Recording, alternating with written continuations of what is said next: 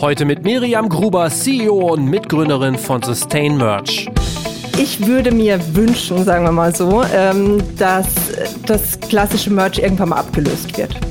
Weil ich finde es ähm, nicht unbedingt vertretbar. Ne? Also gerade irgendwie, wenn ich sage, ich möchte irgendwie nachhaltige Ziele umsetzen und so, es steht irgendwo im Widerspruch. Herzlich willkommen beim Redfield Podcast mit Alexander Schröder. Ich freue mich heute Miriam Gruber im Redfeed Podcast begrüßen zu dürfen, der in Partnerschaft mit Ticketmaster entsteht.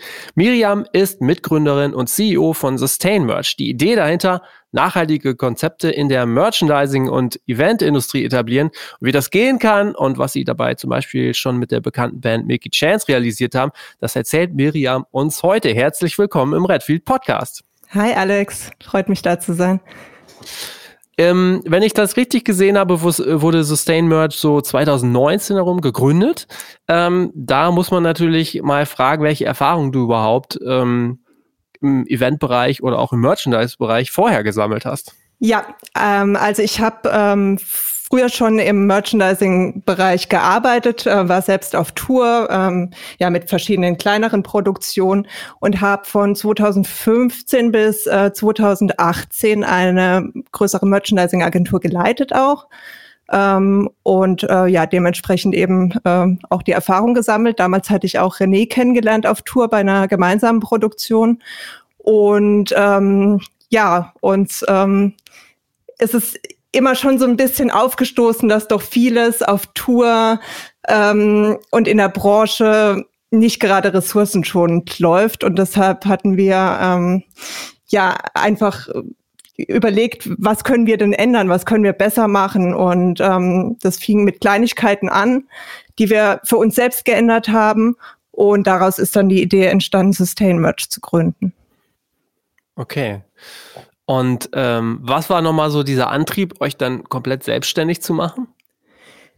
Also der Antrieb war der, dass ähm, man natürlich, wenn man irgendwo angestellt ist, ähm, natürlich auch so handeln muss, wie einem das vorgegeben wird. Ne? Und ähm, für mich war es eben schwierig. Ich konnte manche Dinge eben nicht so umsetzen.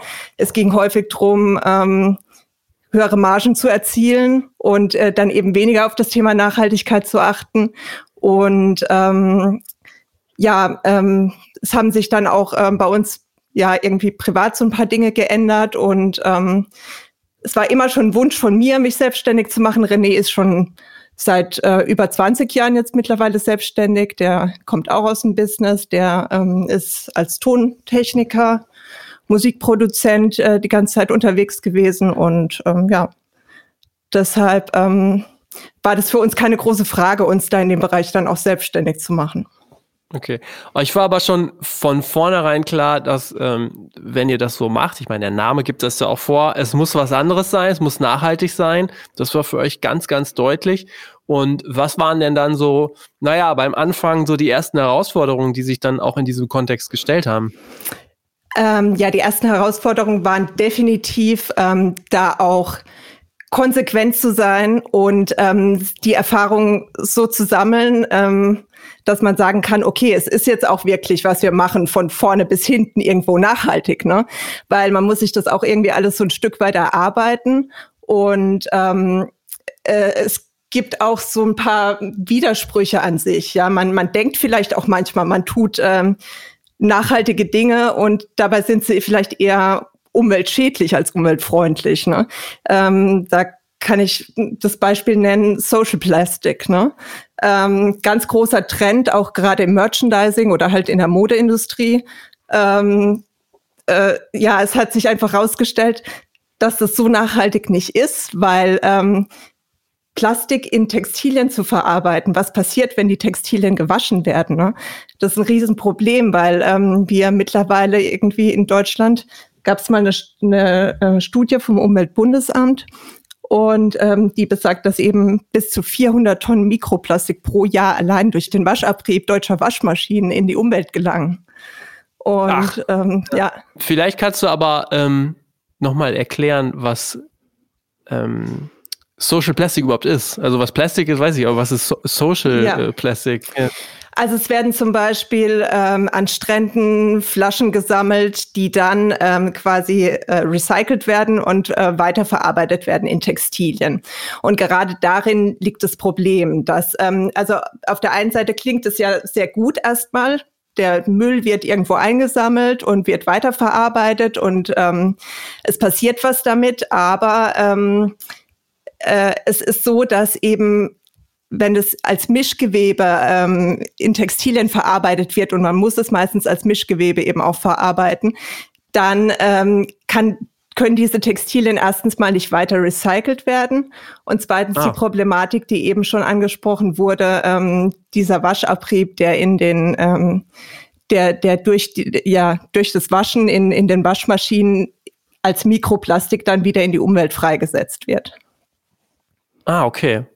Ja. Das heißt, ihr, wenn ihr, wenn ihr produziert, Merchandise, Textilien, dann achtet ihr wirklich darauf, dass da kein, äh, kein Plastikanteil drin ist. Also im Grunde genommen so klassisch so immer so ein kleiner Teil Polyester, glaube ich, damit so formstabil bleibt. Ne? Genau, genau. Meistens haben die Textilien, also ist gerade bei Hoodies oft der Fall, ähm, haben so 20 Prozent Polyesteranteil und das äh, schließen wir eben komplett aus. Das wollen wir überhaupt nicht. Wir ähm, sagen, da müssen wir auch konsequent bleiben. Es gibt nicht viele Anbieter, ähm, die, die die Rohware produzieren, die dann wirklich aus hundertprozentiger Bio-Baumwolle ist.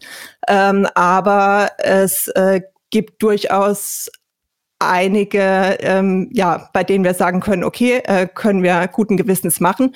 Oder eben, ähm, wenn die Produktion groß genug ist, können wir auch sagen, wir, wir produzieren die eben selbst. Ja, okay. Und ähm, das würde mich tatsächlich auch nochmal interessieren. Jetzt sind wir schon ganz tief drin, ähm, weil mich das Thema ja auch, äh, Merch generell auch sehr interessiert. Was ist eigentlich so die, die Alternative zur klassischen, zur klassischen Baumwolle, was du so siehst? Also ähm, ich, äh, bei mir poppt da auch immer wieder Bambus auf.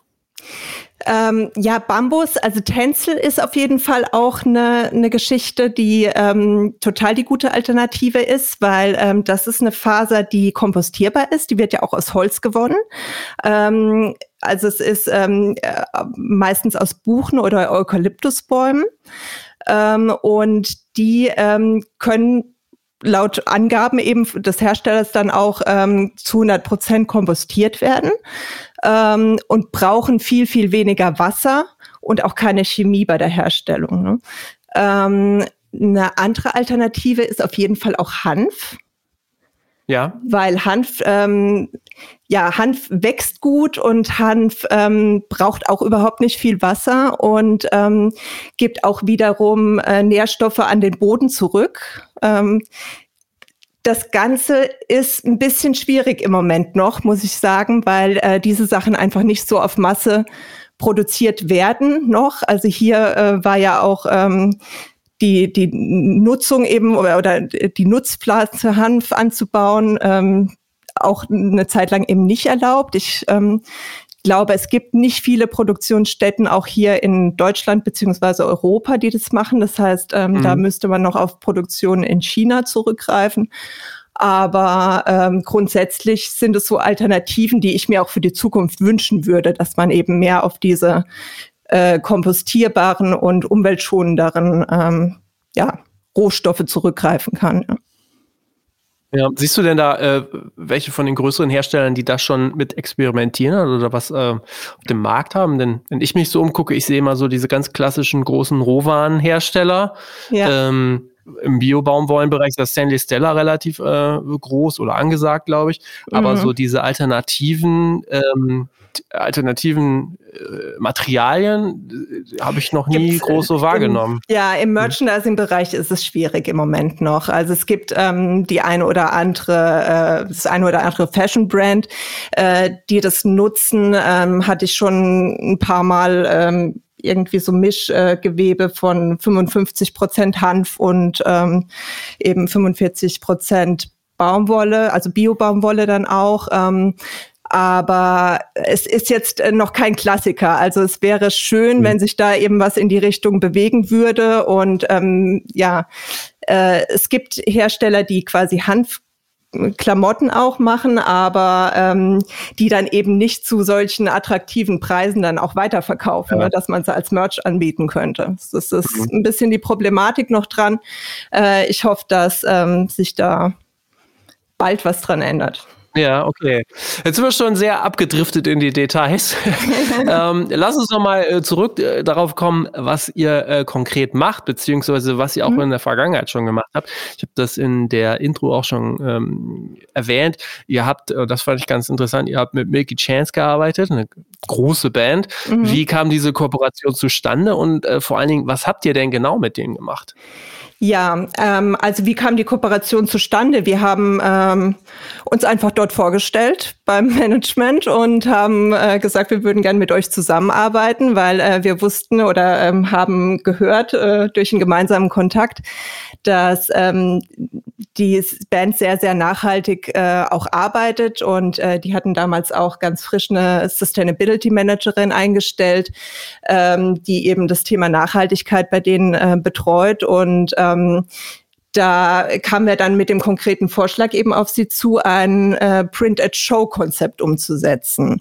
Das heißt, ähm, wir haben kein Merchandise im Vorfeld äh, produziert, sondern sind mit denen auf Tour gefahren, auf die Europa-Tour damals, Mind the Moon, und haben ähm, einen Aufruf bei den Fans gestartet, also beziehungsweise die Band hat den Aufruf gestartet und gesagt, ähm, wir sind in der und der Stadt, bringt eure T-Shirts mit, alles ähm, ja wo ihr euch äh, quasi in Milky Chance äh, Print drauf wünscht. Und ähm, dann setzen wir das vor Ort für euch um. Da haben wir einen Live-Siebdruck gemacht und ähm, das kam total gut an. Also waren ähm, die abgefahrensten Sachen dabei, es waren äh, Jacken dabei, ähm, teilweise musste man natürlich auch sagen, okay, äh, das ist jetzt eine zu kleine Fläche, da kriegen wir es vielleicht nicht drauf, das Motiv. Ähm, aber es wurde total gut angenommen und ähm, dann hatte quasi auch jeder so sein Unikat, ne? Und äh, es war eine total schöne Geschichte. Und Ach, cool. ähm, wie könnte es nachhaltiger sein als äh, ohne Neuproduktion Merchandise? Das stimmt. Umzusetzen. Ja. Ne? Das heißt, ihr, ihr, habt, ihr habt euch hier hingestellt und dann irgendwie nach dem Konzert die Siebdruckmaschine ähm, da wurde durchgerakelt. Ähm, ja, beziehungsweise hatten wir auch schon davor angefangen. Also wir haben dann quasi ja. das, das komplette Konzert ähm, durchgedruckt. Ähm, die, ja. die Fans konnten vor dem Konzert ähm, an den Merchstand kommen und ähm, ihre Sachen abgeben. Äh, wir haben uns da ein System ausgedacht, wie wir das unkompliziert lösen. Die konnten es dann auch nach dem Konzert erst wieder abholen.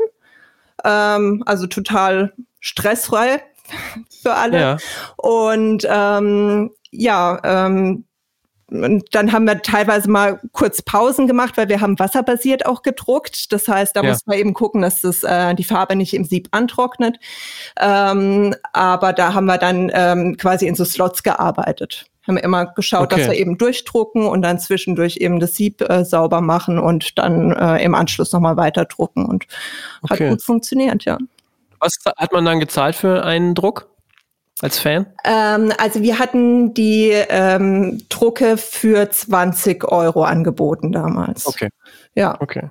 Genau. Was ist so das Fazit? Ist das, ist das, äh, also funktioniert das gut? Also ist das was, was man auf größeren Touren öfter anbieten könnte? Oder ist es, ich stelle mir das logistisch oder auch organisatorisch unter Umständen sehr schwierig vor?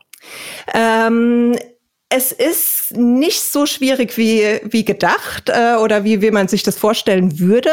Ähm, natürlich muss es äh, logistisch gut vorbereitet sein, dass die Abläufe stimmen und so weiter. Ähm, auf großen Veranstaltungen, Konzerten, Festivals oder so ähm, läuft das sicher sehr gut. Man hat eher dann ein Problem bei, bei kleineren. Ne? Da äh, lohnt sich wahrscheinlich dann eher nicht. Also ich würde jetzt mal ähm, aus dem Bauch heraus sagen, ähm, ab 2000er Kapazität äh, macht es Sinn. Alles, was drunter ist, macht wahrscheinlich eher weniger Sinn. Okay. Ja. Das ist ja eigentlich so ein klassischer Anwendungsfall äh, für ein Festival, oder? Auf jeden Fall, ja. Da sind wir auch ja. gerade äh, dabei, Festivals anzusprechen und äh, zu schauen, wer da Lust hätte auf so ein Pilotprojekt. Ja. Ähm, da sind die Abläufe natürlich auch mal noch ein bisschen anders. Ne? Da hat man wahrscheinlich, ja. äh, muss man dann irgendwie tatsächlich so Druckslots festlegen, aber es ist auf jeden Fall eine schöne Geschichte, die wir jetzt auch ähm, ja, sehr, sehr, sehr gerne realisieren möchten mit. Okay. Und äh, was, was macht ihr noch so? Also, das war jetzt so eine Umsetzung, wenn ich das richtig verstanden habe, von der Idee. Also, die Idee hatte, glaube ich, die Band dann mitgebracht. Aber ähm, was ist. Ja, also nein, nicht, nicht ganz. Also wir sind schon mit der Idee okay. äh, auf die Band äh, zugekommen, aber das sind alles Konzepte, die, die wir uns so ausdenken. Ja? Ähm, ah, ja. Es ist ähm, natürlich so gewesen, dass jetzt auch 2019 im Oktober haben wir gegründet und äh, uns hat dann auch, natürlich auch wie alle anderen in der Branche die Pandemie äh, mit voller Wucht erwischt. Ne? War natürlich vom Timing her ein bisschen schwierig und ähm, auch wir wollten eigentlich auch weg von diesem äh, klassischen Online-Shop Vertrieb und so weiter und haben uns dann aber überlegt, naja, wie können wir es denn ähm, äh, für uns so realisieren oder halt auch für äh, KünstlerInnen so realisieren, dass sie ähm, dass wir ähm, ja möglichst ressourcenschonend arbeiten und deswegen ähm, machen wir zum Beispiel auch ähm, äh, ja, weg vom klassischen Merch, äh, Secondhand-Aktionen auch online. Ähm, wir machen Upcycling, das heißt, wir ähm, nehmen vielleicht irgendwelche ähm, Dead, ja, irgendwelchen Deadstock, den, ähm, den man nicht mehr verkaufen kann und machen daraus wiederum neues Merch. Ähm, ja. Wir überlegen uns zum Beispiel auch DIY-Konzepte, die ähm, dann der Fan an sich äh, zu Hause auch mit umsetzen kann. Also dass ähm, so, ja. quasi ähm, ja so äh, Sets, die wir vorgeben und sagen, aber die, das eigentliche Merch machst du selbst in Handarbeit zu Hause, was auch eine ganz nette Geschichte ist. Und ähm, ja, darüber hinaus äh, kompensieren wir aber auch äh, sehr viel, weil wir natürlich irgendwie nicht ohne Strom arbeiten können, äh, auch wenn wir äh, natürlich mit Ökostrom produzieren und so weiter und äh, schauen, dass wir alles lokal ähm, herstellen und veredeln und so weiter. Ähm, ganz ohne Ressourcenverbrauch schaffen wir es dann auch nicht. Ne? Und ähm, deswegen sagen wir dann auch, wir, wir kompensieren äh, das, was wir nicht können. Ähm, an Einsparungen und ähm, da hatten wir früher immer ähm, ja geschaut, wo, wo könnten wir das Geld denn hinspenden. Ähm, sind so klassischerweise so ungefähr zehn Prozent, die wir da abgeben von, von dem Merch. Ähm, und äh, oder eben auch die Bands oder ähm, ja, KünstlerInnen. Und ähm, deswegen haben wir dann ähm, irgendwann mal gesagt, wir gründen jetzt einfach selbst einen Verein, weil wir ähm, einfach wissen möchten, wo kommt dieses Geld an? Wie ähm, setzen wir das so ein, dass es wirklich auch was zurückgibt? Ne? Und ähm, wir haben deswegen den Förderverein Now gegründet und haben ähm, uns Projekte gesucht, für die wir quasi Fördergelder akquirieren oder eben auch ähm, ja eben auch äh, unsere Spenden dann abführen dorthin. Und ähm, da unterstützen wir nachhaltige Renaturierungsprojekte. Da geht es nicht um Bäume pflanzen, sondern darum, dass man wirklich sagt, man hat vielleicht auch äh, Ländereien, wo schon Wald steht, ne, der einfach ähm, geschützt werden muss. Da, ja. da soll nichts passieren und die Flächen werden, wenn möglich, auf ganz, ganz lange Zeit gepachtet oder sogar gekauft von den ähm, Institutionen oder diesen Vereinen, die die, ähm, die Projekte dann eben auch umsetzen. Und ähm, so können wir zumindest dann irgendwie ein Stück auch wieder zurückgeben. Ah, okay. Ja. Das ist ganz äh, interessant, auch was du da eben erzählt hast mit dem Upcycling, mit dem DIY. Also die Fans bauen sich dann selber zu Hause was zusammen. Ist das etwas, was so diesen klassischen Merchandise ähm, ersetzen soll? Oder äh, es ist ja eigentlich auch schon fast wie so eine Erweiterung. Ne? Im Grunde genommen ist es sowas, äh, kann ich mir vorstellen, dass, dass viele Künstlerinnen und Künstler dann sagen, klasse, dann haben wir quasi, quasi noch eine neue Kategorie sozusagen, die wir einfach anbieten können. Absolut. Also ähm, ich würde mir wünschen, sagen wir mal so, ähm, dass äh, das klassische Merch irgendwann mal abgelöst wird. Weil ich finde es ähm, nicht unbedingt vertretbar. Ne? Also gerade irgendwie, wenn ich sage, ich ähm, möchte irgendwie nachhaltige Ziele umsetzen und so, es steht irgendwo im Widerspruch. Ähm, es ist aber dennoch so, ähm, dass es für viele Bands und so weiter ein sehr, sehr großes Thema ist und, und eine zusätzliche Einnahmequelle eben auch darstellt. Aber wir ähm, äh, möchten dann wenigstens das, was wir ähm, anbieten, so äh, anbieten, dass es irgendwie auf lange Sicht cool ist. Und ähm, deswegen, also ich würde mir wünschen, es würde das klassische Merch ersetzen. Im Moment kann es aber gerne auch noch nebenher laufen. Mhm. Okay. Ähm, welche Trends siehst du denn gerade so beim, beim Merchandise? Tatsächlich hätte ich jetzt gesagt, so aus meiner Beobachtung ist es schon so, wenn man jetzt ein bisschen so äh, eingrenzt, wenn man sagt klassisches Merchandise und dann dieses sehr neue, nachhaltige Merchandise. Ich hätte jetzt allerdings schon gesagt, dass das klassische so schon eh auf euch zugeht, auf das, was ihr macht. Also, dass da auch immer mehr versucht wird, nachhaltiger zu werden. Also, am Grunde genommen kann das dann ja irgendwann sich sozusagen äh, in der Mitte treffen, vielleicht. Auf jeden Fall, ja. Ähm, nee, das äh, beobachte ich auch. Also es gibt immer mehr, ähm, äh, mehr Leute, die eben darauf achten, da auch ähm, zumindest irgendwie Bio-Baumwolle einzusetzen. Und ähm, wie gesagt, die eine Thematik hatten wir schon angesprochen mit dem Social Plastic, ist ein äh, schöner Ansatz und bestimmt auch nett gemeint äh, von, von vielen, die es eben anbieten. Aber ähm, das ist jetzt sowas, was wir eben konsequent ablehnen. Ähm, äh, aber äh, dennoch ähm, äh, merkt man immer mehr, es geht auch mehr der Trend zu ein bisschen vielleicht auch Gebrauchsgegenständen, ne? äh, wie jetzt ähm, dass äh, so Flaschen angeboten werden, Trinkflaschen äh, aus Edelstahl ja. zum Beispiel oder auch aus Glas, die dann äh, irgendwie einen schönen Siebdruck drauf haben. Und ähm, da wollen wir auch so ein bisschen hin, dass wir sagen, na gut, äh, Merchandise muss ja nicht immer nur irgendwie ähm, das tausendste T-Shirt sein, ne? ähm, sondern kann auch ein Gebrauchsgegenstand sein, den man, äh, wo man dann eben auch im Alltag was davon hat. Und ähm, das, das fände ich schön, wenn das ähm, ja bei vielen eben so umgesetzt würde und ankommen würde. Und aber äh, die Tendenz geht schon in die Richtung. Ja. Ja. Jetzt äh, nehme ich an, ist Milky Chance nicht die einzige Band, mit der ihr gesprochen habt, sondern ihr sprecht auch mit anderen Bands, mit zum Teil ja vielleicht auch größeren Bands. Wie reagieren die denn, wenn ihr da ankommt und sagt, ey, wir wollen das mal irgendwie anders angehen? Ähm, also es sind sehr, sehr viele offen für das Thema. Ähm, es sind noch nicht wirklich ähm, alle bereit, finanziell einzusparen, ne?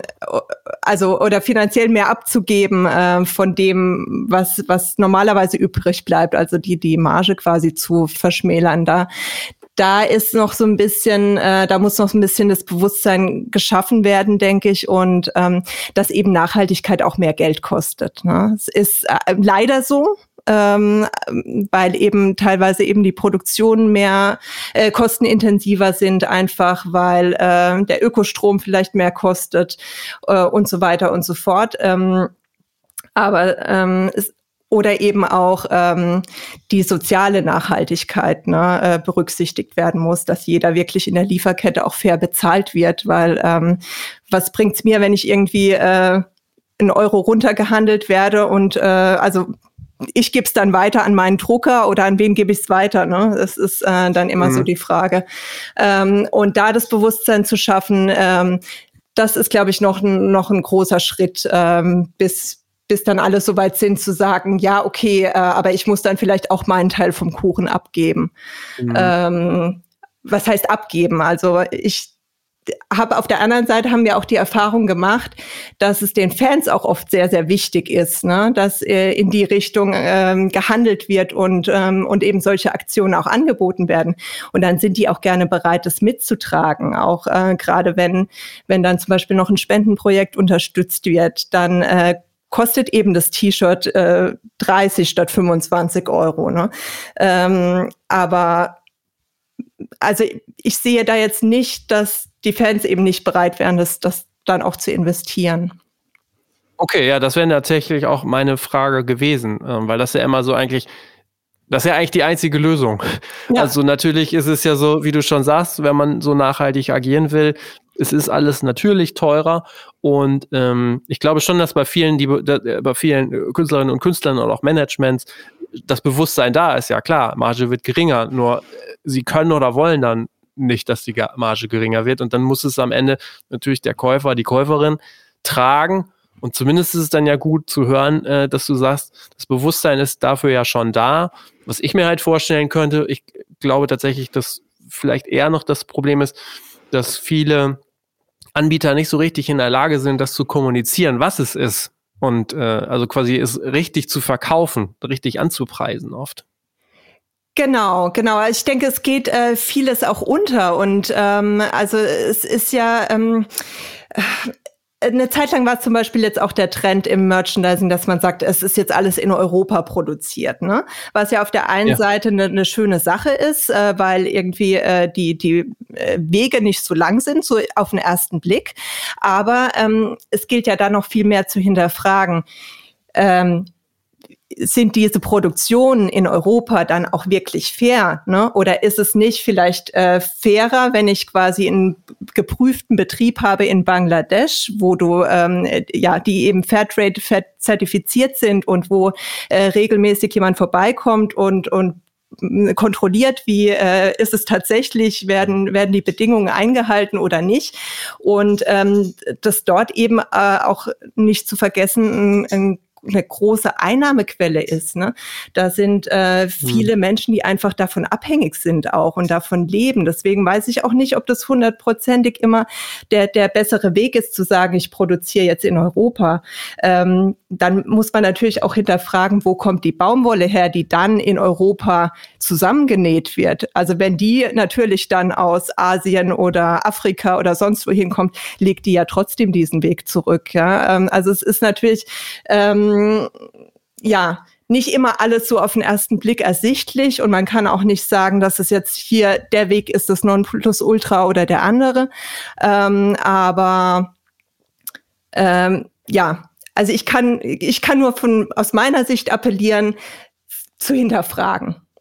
Und okay. ähm, ich glaube, das ist auch das ähm, mit, mit offener Kommunikation und, und mm, wenn man Fakten auf den Tisch legt und sagt so und so und unsere ähm, äh, ja, Textilien ähm, haben die und die Standards und ähm, wir achten da sehr drauf, äh, dass A und B und C, ne?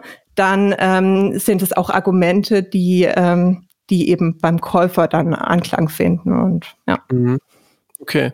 Wo siehst du denn für das, was ihr macht oder auch was ihr dann anbietet, die größeren oder die größten Wachstumschancen? Ist das dann, also wir haben jetzt viel über Offline gesprochen, also auf dem Konzert, auf dem Festival, oder ist es mhm. dann doch auch, dass das, naja, aber online ist es ja auch, äh, also äh, E-Commerce vor allen Dingen. Ihr habt ja auch, äh, bietet ja auch Shops an, Künstlershops.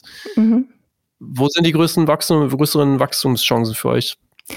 Definitiv im Live-Geschäft. Also ich bin der Überzeugung oder wir merken es auch ähm, immer wieder, ähm, also nichts ersetzt dieses Live-Geschäft. Äh, da, da kann man irgendwie probieren, was man will, da kann man irgendwie auch schöne Aktionen machen und ähm, es gibt sicherlich KünstlerInnen, bei denen äh, das gut funktioniert, auch ähm, online, ähm, ja, der Online-Vertrieb, aber ähm, Merch ist halt einfach ein Impuls. Ja, äh, das ja. ist irgendwie diese Euphorie, die, die, beim Konzert auf die Fans überschwappt und ähm, und dann wollen die einfach auch irgendwie ihr ihre Band unterstützen und äh, sich was Schönes gönnen und ähm, ja, ich glaube, dass eben das Live-Geschäft ähm, fehlt und sehr gefehlt hat die letzten zwei zwei Jahre oder ja sind es ja, ja, jetzt volle zwei Jahre. Absolut. Ne? Absolut, und, stimmt, ähm, ja. Genau, also wir, wir können es selbst nicht kompensieren, muss ich sagen. Okay. Ja. ja.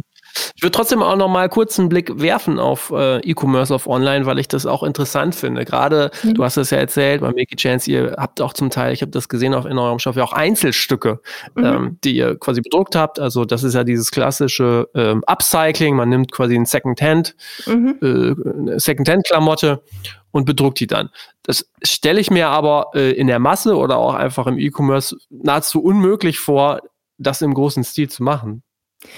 Das ist richtig, ja. Das ist tatsächlich was, was im äh, E-Commerce nebenher laufen muss. Also da ja. äh, müssen wir ähm, auch sagen, ähm, es ist sehr schön und, und äh, wir machen solche Aktionen auch gern, um zu zeigen, ähm, man kann andere Wege gehen, aber es ist sicherlich was, was, äh, was das Thema nicht trägt, ne? was ähm, mhm. ja man so nebenher machen kann als als Goodie, als Aktion äh, oder ja mal auch als Auktion äh, zum Beispiel, dass man ja. sagt, ja, man, man versteigert irgendwas und äh, das kommt einem guten Zweck zugute, ähm, aber ähm, es ist tatsächlich so, dass, dass es in der Masse nicht funktioniert. Ja.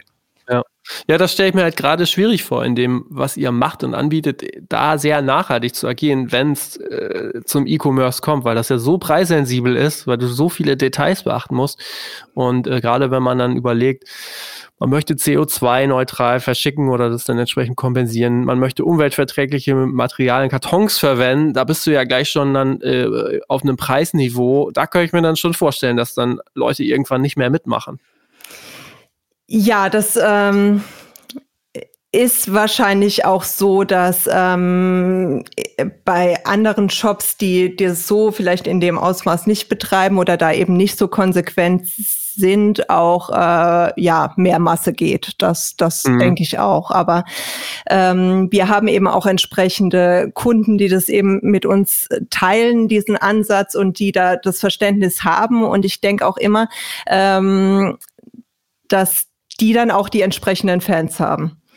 Ja. Und ähm, das dann zumindest in dem Maße funktioniert, dass, dass sich dann die einzelnen Shops rechnen und tragen, ja. Das sehe ich hm, dann schon, okay. dass da die Bereitschaft da ist. Ja.